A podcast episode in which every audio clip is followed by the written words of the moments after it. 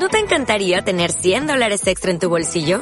Haz que un experto bilingüe de TurboTax declare tus impuestos para el 31 de marzo y obtén 100 dólares de vuelta al instante. Porque no importa cuáles hayan sido tus logros del año pasado, TurboTax hace que cuenten. Obtén 100 dólares de vuelta y tus impuestos con 100% de precisión. Solo con Intuit TurboTax. Debes declarar para el 31 de marzo. Crédito solo aplicable al costo de la presentación federal con TurboTax Full Service. Oferta sujeta a cambios o cancelación en cualquier momento.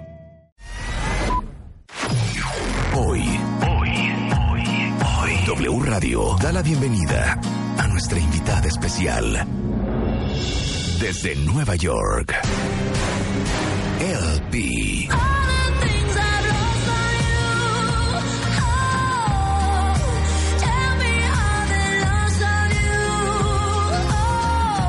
Laura Pergolizzi, LP. Conéctate vía streaming y sigue la transmisión. LP Marta de Baile. Solo por W Radio. LP es en the house.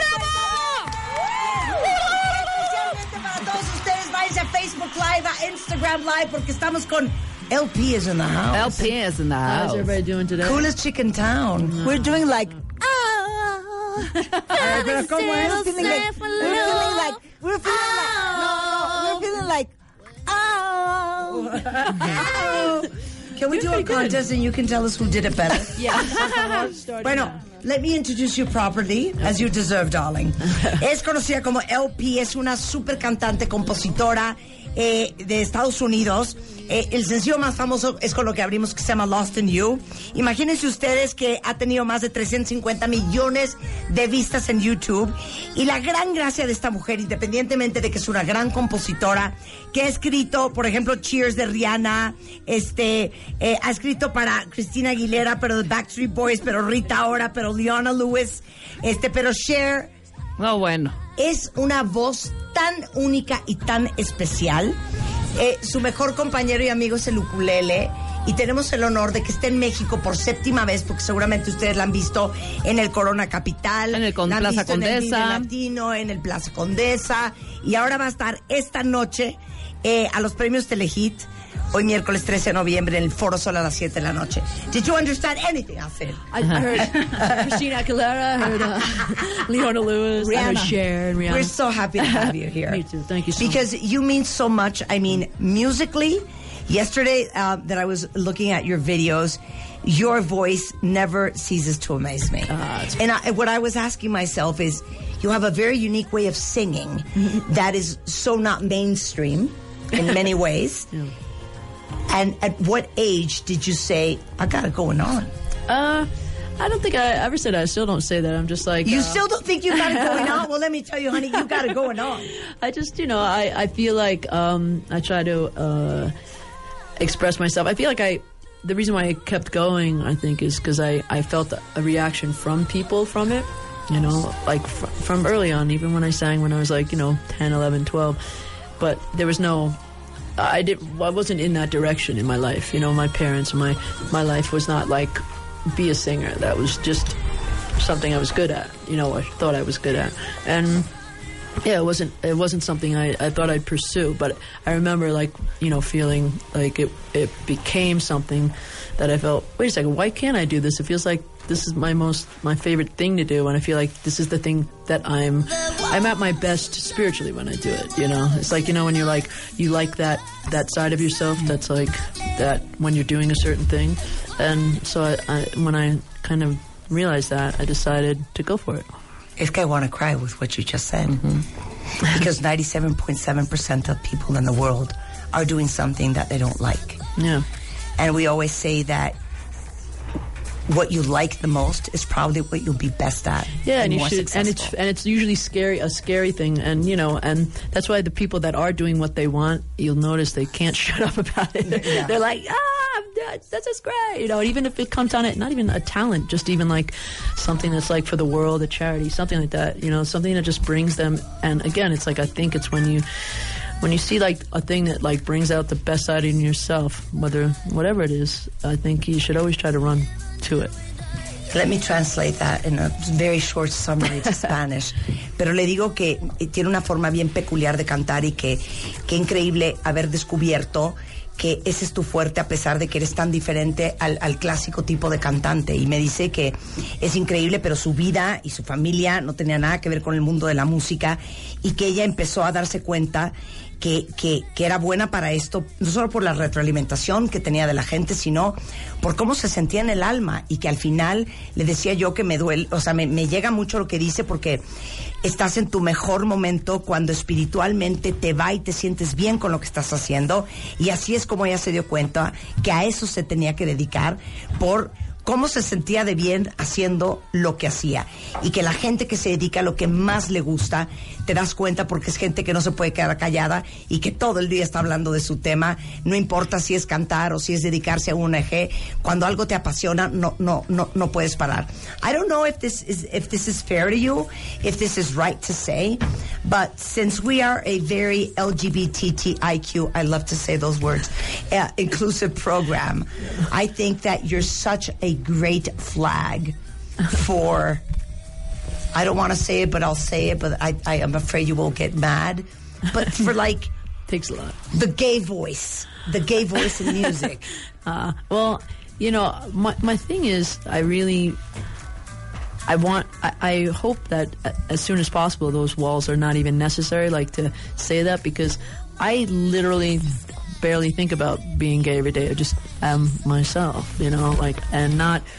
I, I just I I don't identify um, solely as that, you know. Obviously, I think you know, and and I think a lot of people that are are like branch not branching out, but becoming more and more. It's like we're just infusing into, you know, the society in a way that it's unnecessary to um, to separate it. But but you know, I'll take it. I, I hope that um, people can just be at some point and just you know i'm just trying to be like that person's friend who happens to be gay that it doesn't even they don't it doesn't register anymore and it's just like that's and and it makes it you know everything moves at a very slow pace sometimes it's like we need we need the radicals and the activists to like really show us what's up and then but then we need you know the society at large to just keep being who they are and not backing down to like you know, make it more, um, just normalize it. I hate to use that word. Yeah, it's no, like, but I- yesterday I was normal. I was watching an interview of yours and, and I loved what you said about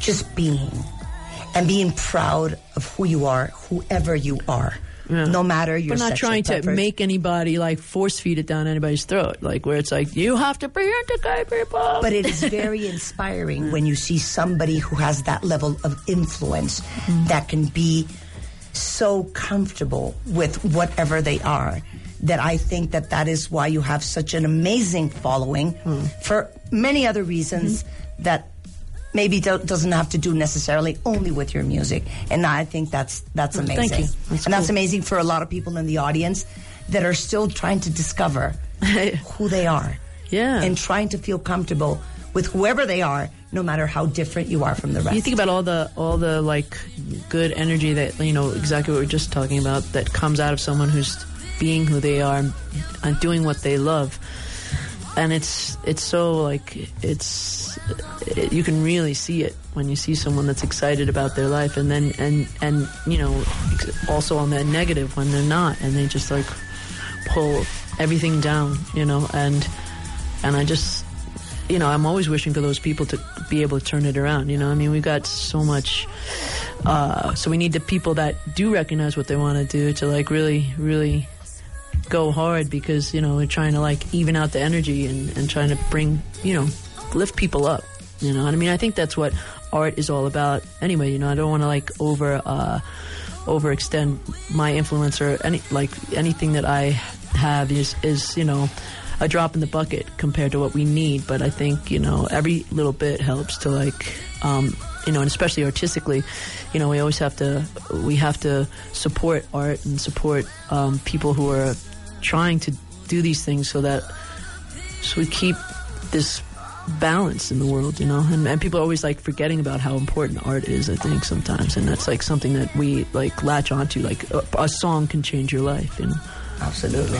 Absolutely. Also, I have no idea what, how am I going to translate what Churchill said. Pero le, le decía yo que al final, pues ella sí es como un, un estandarte para la comunidad LGBTIQ musicalmente hablando, eh, por la apertura, por las canciones, eh, por, por, por cómo ella se muestra en el escenario siendo quien es. Este, y que al final dice ella que aunque esto es una gotita lo que ella puede aportar en el mundo de necesidades que existe eh, en, en- en- eh, pues en todos lados de, de aceptarnos y celebrarnos y no necesariamente definirnos, pero sí aceptar y sentirte cómodo con la persona que eres, no importando quién seas. Y que al final lo que tenemos que hacer, y eso es parte de lo que hace el arte, y eso es el poder transformativo que tiene una canción, que inspiremos a los demás a sentirse contentos y a convertirse y encontrar la persona que son, no importando cómo sea. Y eso es, eso es increíble. We obviously brought a ukulele, cuenta bien. Ayuk. You could have chosen a flute, a saxophone, an accordion, which is less cool, an organ, but it was an ukulele LP. Yeah, uh, the cutest instrument ever. I know. You know why? I Why? Don't, I don't know if you heard the story, but it really came when I didn't think I was going to be um, an actual singer again. I thought I was just going to write songs for other people, and I started. Uh, I'd always wanted one when I was like doing the artist thing, but uh, I just never got around to getting one. And then I got one because it's just like this one's actually bigger than the one I have, but it's like a it's a subtle instrument where you could just be like kind of bring it in, hold it in your hand, bring it into a session, write a song, and just be like. you know, and it just like felt like a little bit more low key and fun, and uh, and you know, one of the things that I experienced in my career, like whenever you make a passion your work, as I'm sure you see, it, it still it becomes a job, and then you have to be careful not to let it like Consume yourself. yeah, not to let it like you know uh, make delete the passion that went behind it. The reason why you love doing it, you know, it's still it's still a job. It's still going to have Yeah. things to do. But you know, when I got signed many times and then it didn't work out, it felt uh, like very like uh, heavy. You know, like I and but it always started with me having fun. Is you know writing songs like, um, and then people would always get excited again because I'd like recover from this negative experience and then start like you know writing songs again because basically positive person. I'm very moody, but um, you know, but I then you know, but I took started playing this instrument, and then it just became fun again, and everybody started like being like, "Why are you having so much fun?" And I was writing all these songs, and uh, then it brought my artist career back again. So I attribute like my artist career coming back to this. Ay, siempre dice que el es la que la trajo de regreso. Es que la firmó eh, varias, varias este, disqueras, desde Def Jam hasta varias más, y se salía y la soltaban y iba y venía, y fueron momentos bien difíciles. Y lo que siempre la traía de regreso es acordarse de la pasión y la ilusión de hacer lo que hace. Shoot girl. Uh, what am I playing? What do you want to play? I don't know. What do you We got? can do the. Uh, we can do the. Ah, ¿No? A ver. I don't have my cape on. A ver. When you get older, plainer, saner, will you remember all the danger we came from? I'm gonna skip ahead to like, um, so smoke 'em if you got 'em, cause it's going down. All I ever wanted was you. I'll never get to heaven cause I don't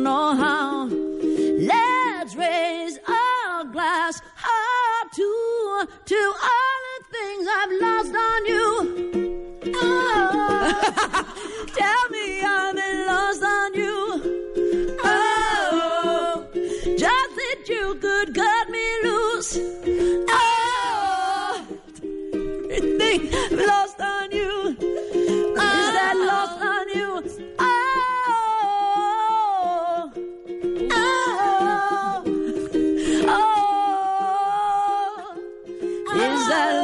on you? Yes. Oh, oh, oh. You miss it. Baby, is that lost on you?